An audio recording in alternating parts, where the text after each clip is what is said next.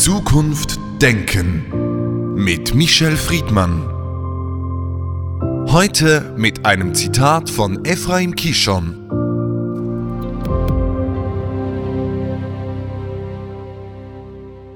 Die Mühlen der Gerechtigkeit malen langsam, aber sicher nicht gratis. Michel Friedmann, Gerechtigkeit ist ein Grundsatz unserer Gesellschaft. Der Begriff ist in aller Munde, aber wir wollen ihn versuchen herzuleiten. Sie sind Philosoph und Anwalt. Gerechtigkeit trägt ja schon das Wort Recht im Titel. Wo differenzieren Sie und was ist der Begriff für Sie als Mensch? Die soziale Gerechtigkeit hat in der Tat etwas auch mit Recht zu tun. Das ist ein Gedanke der Moderne. Es ist ein Anspruch und kein Bitten. Es ist eine umsetzbare Realität und kein Betteln.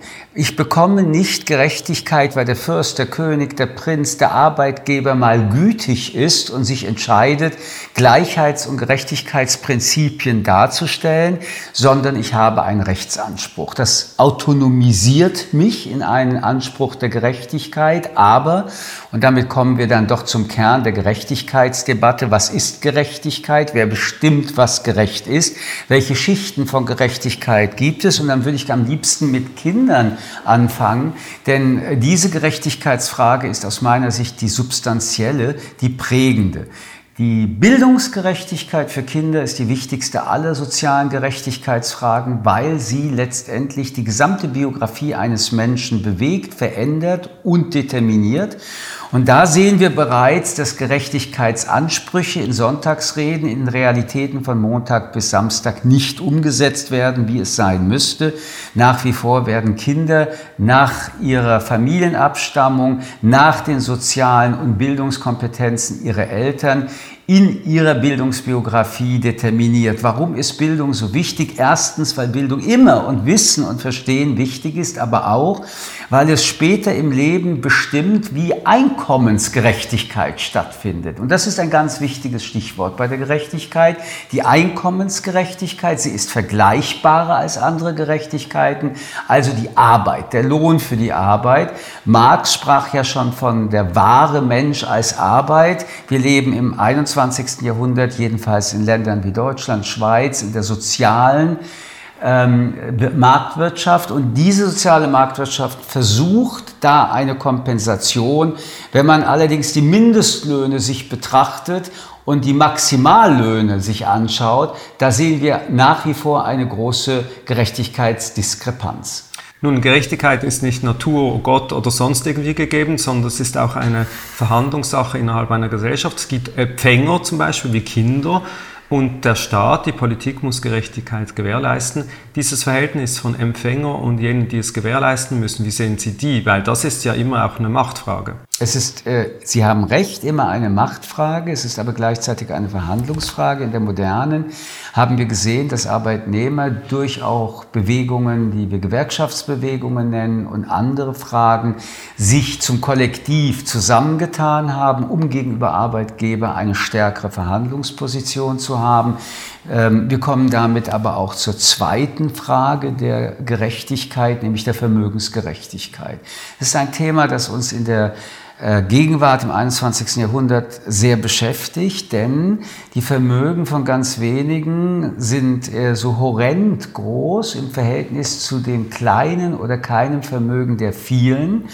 Und wenn wir dann über die Vermögensgerechtigkeit oder Ungerechtigkeit sprechen, dann wissen wir auch, dass es sich um eine äh, Frage der Erbgerechtigkeit und damit der Generationsgerechtigkeit handelt. Das heißt, wenn große Vermögen akkumuliert sind, und dies ist nach 1945, nach dem Zweiten Weltkrieg, vor allen Dingen auch im friedlichen Teil Europas gegeben, mittlerweile gehen wir in die vierte Erbgeneration, und Menschen von vornherein durch Erbschaft ein Vermögen haben, das andere durch ihr ganzes Leben arbeiten, als Einkommen nicht generieren können, dann verschieben sich eben wieder Machtfragen und es verschieben sich strukturelle Fragen der sozialen Gerechtigkeit. Und äh, dieser Konflikt wird uns in den nächsten Jahren beschäftigen. Ich bin überzeugt davon, dass durch die Corona-Investitionen der Staaten, die ja Milliarden und Abermilliarden Steuergelder ausgegeben haben, die Debatte noch einmal äh, aufkommen wird.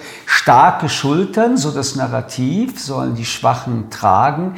Auch hier wird es äh, die Frage, Sie haben es angesprochen, von Verhandlung und von Macht geben.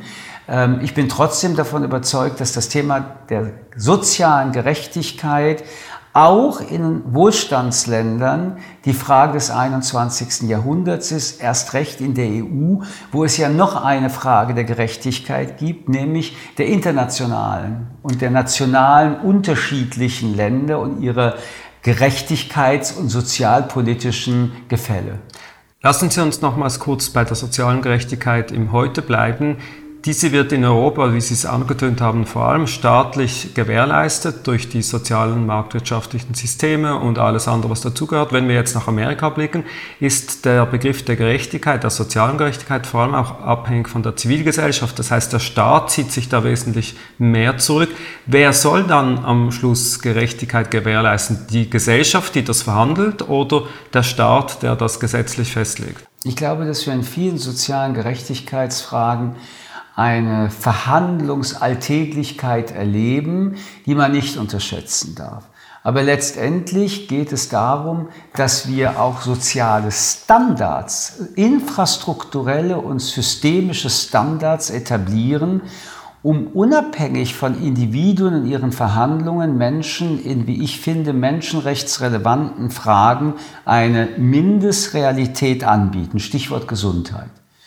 Ein sozialer Staat, eine soziale Gerechtigkeit, eine Gerechtigkeit in einer Gesellschaft kann nicht stattfinden, wenn man Kranke anders behandelt, weil sie von reichen oder von armen Familien kommen. Es muss völlig unwichtig sein, ob ein Obdachloser sich im Krankenhaus meldet oder ein Multimillionär, wenn es um die Gewährleistung seiner Gesundheit geht. Ein weiteres, wie ich finde, elementares Thema bei der sozialen Gerechtigkeit, wo der Staat kompensativ vorgeht, ist, dass Mindeststandards im Verhältnis zwischen Arbeitnehmer und Arbeitgeber gewährleistet bleiben. Ähm, ein Begriff, der eigentlich aus dem 19., anfänglichen 20. Jahrhundert kommt, nämlich die Ausbeutung, die Versklavung, die es übrigens in großen Teilen der Welt immer noch gibt, auch Kinderarbeit, ähm, kann nur durch regulative Maßnahmen des Staates zur äh, Perspektive der Würde des Menschen ist unantastbar korreliert werden.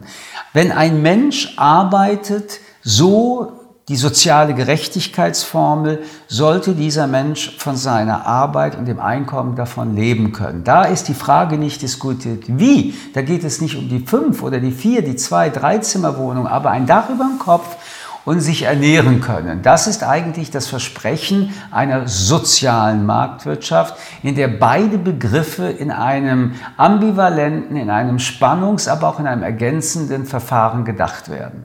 Es gibt, und Sie haben es angesprochen, das internationale Momentum, also eben nicht nur Europa und Amerika. Wenn wir in andere Kontinente schauen, Afrika, Asien, Gerechtigkeit nicht als staatsabhängiges ähm, als staatsabhängige Tugend oder Verfassungsgrundsatz, wenn man da hinschaut, schaut man ja als Europäer, vor allem in Ländern, wo die Ungerechtigkeit sozusagen tagtäglich praktiziert wird, wie sollen wir uns fühlen angesichts dieser ohnmächtigen Situation gegenüber diesen Menschen, die dort tagtäglich in ungerechten Situationen leben? Nimmt man ihre Gedanken auf, kann man es pointieren und sagen, ein Teil unserer Wohlstand ist die Armut dieser Länder und der Menschen, die Sie gerade beschrieben haben. Ich habe Kinderarbeit bereits erwähnt. Ich halte es für eine der ganz großen Zielkonflikte, in denen Wohlstand und Wachstum immer wieder angetriggert werden, dass wir bewusst diesen Wohlstand und diesen Wachstum äh, damit auch generieren, dass Menschen teilweise für Hungerlöhne und ohne jeglichste soziale Sicherheitssysteme, also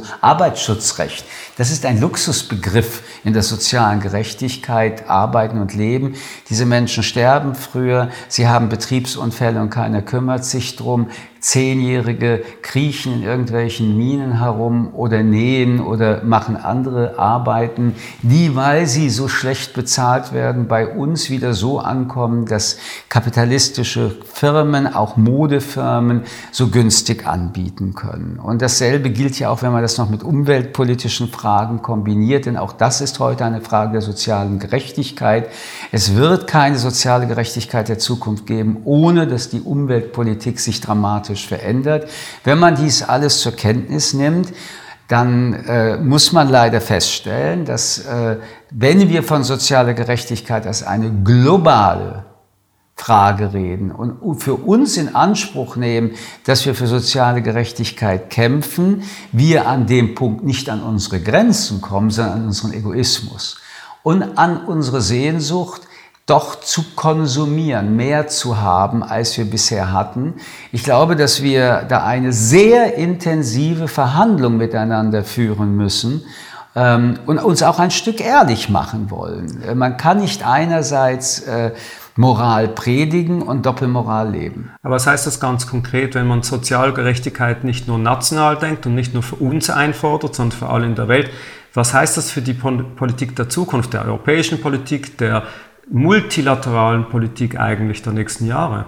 Sie sprachen im Zusammenhang mit sozialer Gerechtigkeit von der Macht und die größte Macht der Welt ist heute die Ökonomie in dieser Frage und schon lange nicht mehr die Politik, weil diese Unternehmen im Gegensatz zur Politik die erste und einzige Machtgruppe ist, die global denken kann. Es gibt keine Grenzen für die Wirtschaft. Und jede Form von Protektionismus, der auch jetzt wieder versucht wird, wir reden jetzt über China, Amerika, aber auch die Europäer mit ihren Strafzöllen gegen Amerika und andere, all diese Versuche scheitern, weil die ökonomische Macht so unglaublich gekoppelt, gebündelt ist und gleichzeitig aber ein großes Interesse und mittlerweile mit globalen Produkten weltweit bei Consumern hervorruft. Und die Idee von äh, repräsentativen Wohlstand. Und das kann auch schon ein Produkt sein, ein T-Shirt, das gar nicht so teuer ist, aber in der Peer Group darstellt, ich gehöre dazu. All diese Formulierungen in der digitalen Welt erst recht, wo es die Grenze sowieso nicht gibt, ist eine ganz große Gefahr, bei der sich sowohl nationale Politik, Stichwort Google, Facebook und Co, als auch die globale Politik äh, überhaupt nichts gibt, umso mehr als die Staaten nach wie vor statt miteinander eigentlich eigentlich gegeneinander arbeiten. Und ähm, jede Form von großen ähm, Weltorganisationen, die daran arbeiten, immer mehrere Schritte hinterherhinken. Aber man sieht ja in den letzten Jahren auch ein neues Phänomen oder ein Phänomen, das sich verstärkt auswirkt, auch in der jungen Generation, nämlich, dass diese Firmen auch kritisch hinterfragt werden, die Produkte kritisch hinterfragt werden, Fairtrade als Stichwort. Die junge Generation, die denkt ökologisch und die möchte eigentlich diese wachstumsgetriebene Wirtschaft nicht als gegeben nehmen, sondern sie möchte fairen Handel, sie möchte soziale Gerechtigkeit für die, diejenigen, die die Produkte herstellen. Vertrauen Sie da mehr auf diese Generation als auf die Politik? Also erstens äh, ist der Green Deal nicht nur bei der jungen Generation, sondern auch schon bei der älteren angekommen. Es ist ein großes kapitalistisches äh, Produkt geworden, eine Idee, in der ähm, Dinge nachhaltiger geplant sind als bisher. So gesehen ist das gut. Äh, aber auch diese junge Generation wird äh, älter und jede Generation hatte einen Schwerpunkt und das ist wiederum das Faszinierende an dem Thema soziale Gerechtigkeit. Soziale Gerechtigkeit bewegt die Menschen. Die Menschen haben das Gefühl, dass sie bei der Frage der Gerechtigkeit in der Regel eher auf der falschen Seite stehen. Es sind immer die anderen, die etwas mehr haben, sowohl Geld, Einkommen, Macht, und äh, Vermögen. Und aus dieser subjektiven Sicht heraus entstehen ja die ganzen Konflikte. Nur muss man, wenn man das sozialphilosophisch diskutiert, noch einen Augenblick nachdenken. Entsteht ein Ungerechtigkeitsgefühl, weil man beispielsweise in einer Neidgesellschaft positioniert ist. Ich rede jetzt nicht von der individuellen Neidpositionierung, sondern sowas kann man sehr gut und sehr leicht in eine politische Debatte introduzieren. Oder entsteht dieses äh, Ungerechtigkeitsgefühl, weil objektiv die Schere zwischen arm und reich oder in der gleichen Gruppe die Entlohnung von Männern und Frauen, hier haben Sie ein klassisches Thema, das uns bis heute beschäftigt und das wahrscheinlich jetzt doch jeder nachvollziehen kann.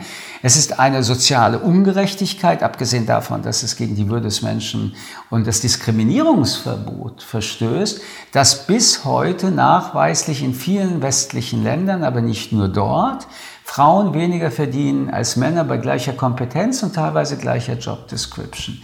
Wenn solche Situationen sichtbar sind, dann bewegt es Menschen und das ganze Thema ist und bleibt, was die soziale Gerechtigkeit angeht, eine politische Ebene. Sie werden die soziale Gerechtigkeit nicht im Individuellen lösen. Natürlich kann sich ein Arbeitgeber mit seinen zehn Arbeitnehmern so einigen, dass sie plötzlich Partner werden. Aber das ist für die Betreffenden toll, es ist politisch irrelevant. Soziale Gerechtigkeit ist ein Kernthema des Politischen. Soziale Gerechtigkeit ist ein Kernthema des Politischen, aber es ist auch ein Kernthema der westlichen Welt, weil in der Mehrheit der Gesellschaften dieses Thema gar nicht äh, diskutiert werden kann, weil so weit sind die noch nicht gekommen aufgrund der ökonomischen Situation. Wenn es also darum geht, soziale Gerechtigkeit für alle herzustellen, was heißt das für die Zukunft konkret? Das sehe ich ein bisschen anders. Wenn ich mir Projekte in Indien anschaue mit diesen teilweise 10-Dollar-Loans und was da diese vorwiegend Frauen schon an kleinen Unternehmen und an Einkommen generiert haben und andere Menschen wieder Arbeit gegeben hat. Es muss nicht der Multikulti-Konzern sein, der äh, mit vielen Ländern viele Produkte Milliarden umsetzt. Es gibt Bedingungen, um soziale Gerechtigkeit herzustellen. Das ist nicht äh, beliebig und es ist auch nicht äh, ähm, nur hier oder dort, wo bereits Reichtum ist, wird mehr Reichtum oder mehr Gerechtigkeit hergestellt. Wichtig ist, dass wir Autonomieprozesse schaffen und wichtig ist, dass wir Anschübe, Motivationsprozesse anschaffen. Und Motivationsprozesse sind bei allem Wert von guten Worten nichts wert, wenn es bei den Worten bleibt. Die Leute brauchen materielle Hilfe, sie brauchen Ausbildungshilfe, aber sie können auch auf der kleinsten Ebene bereits eine, eine unternehmerische Bedeutung äh, aufbauen, die wir vielleicht hier in unserem Zynismus der Verreichung und Überreichung äh, nicht mehr sehen, aber die gerade in der Armut, in der diese Menschen leben, sie zu wohlhabenden Menschen macht und Menschen, die anderen ihre Existenz anbieten. Vielleicht ist das dann noch etwas, wenn wir global sprechen, was wir erwähnen müssen. Soziale Gerechtigkeit hat auch etwas mit Arbeit zu tun. Und Arbeit ist ein extremst wertvoller Wert.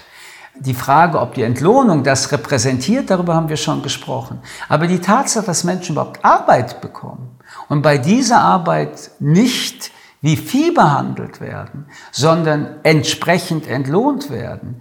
Das ist ja etwas, was Milliarden Menschen so in diesem Kreislauf gar nicht kennenlernen. Und dass sie im Verhältnis zu denen, die ihnen das Geld geben, Mindestmacht Positionen haben, die sie nicht streitig mit der Person verhandeln müssen, sondern zu einem Gericht gehen können.